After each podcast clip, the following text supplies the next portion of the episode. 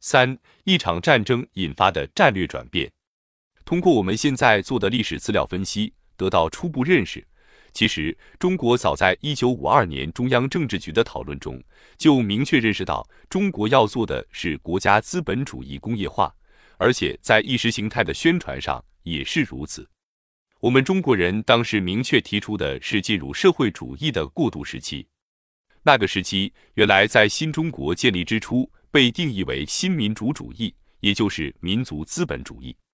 后来因为朝鲜战争，我们才进入国家资本主义。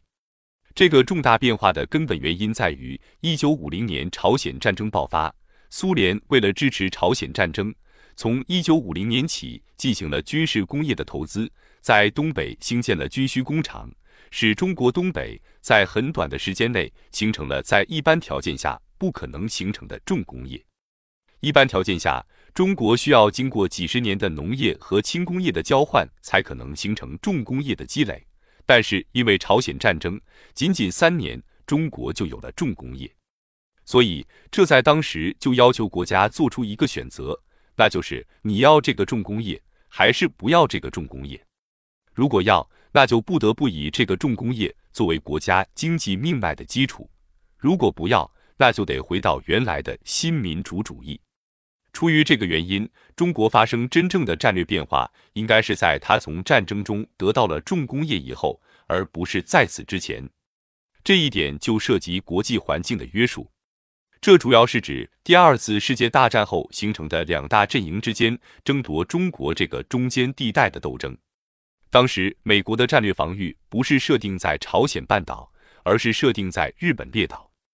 因此，美国把中国留在中间地带，是要争取中国成为一个中立的力量。当时，中国的态度本身也可以说是中性的，并不宣称自己是社会主义国家，也并不打算加入苏联阵营。如果人们可以得到最近三年的资料的话，就可以看到有关中苏关系的经济背景的研究。这是苏联解体后的档案解密，中国学者把它的一部分买回来，做出了最新研究成果。从这种国际局势出发，对于中国来说，在当时的国际环境中，一九四九年提出的新民主主义战略本身是符合中国当时的客观条件的。同理，一九五三年提出的重大战略转变，也符合中国不得不因为朝鲜战争而纳入苏联阵营以后国际环境的改变。可见，中国在这个特殊阶段发生的战略转变，主要是国家工业化的要求造成的。最初面临的资源约束，导致新民主主义以及共产党领导下的民族资本主义的制度选择。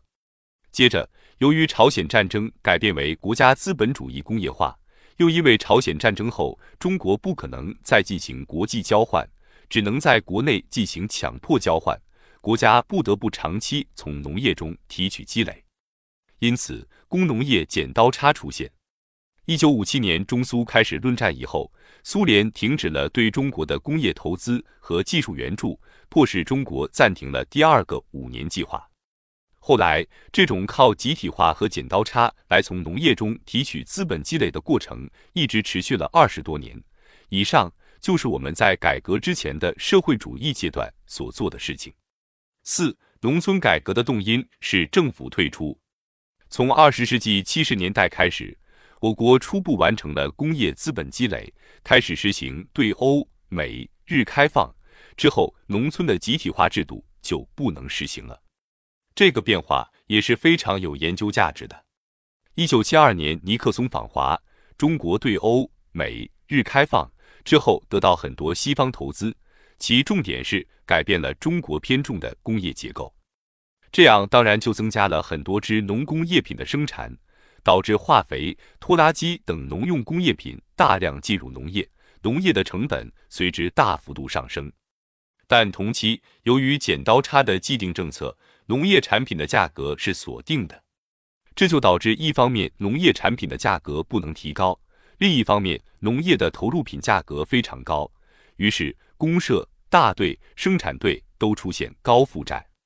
到二十世纪七十年代末期，农业已经成为投入产出为负值的产业。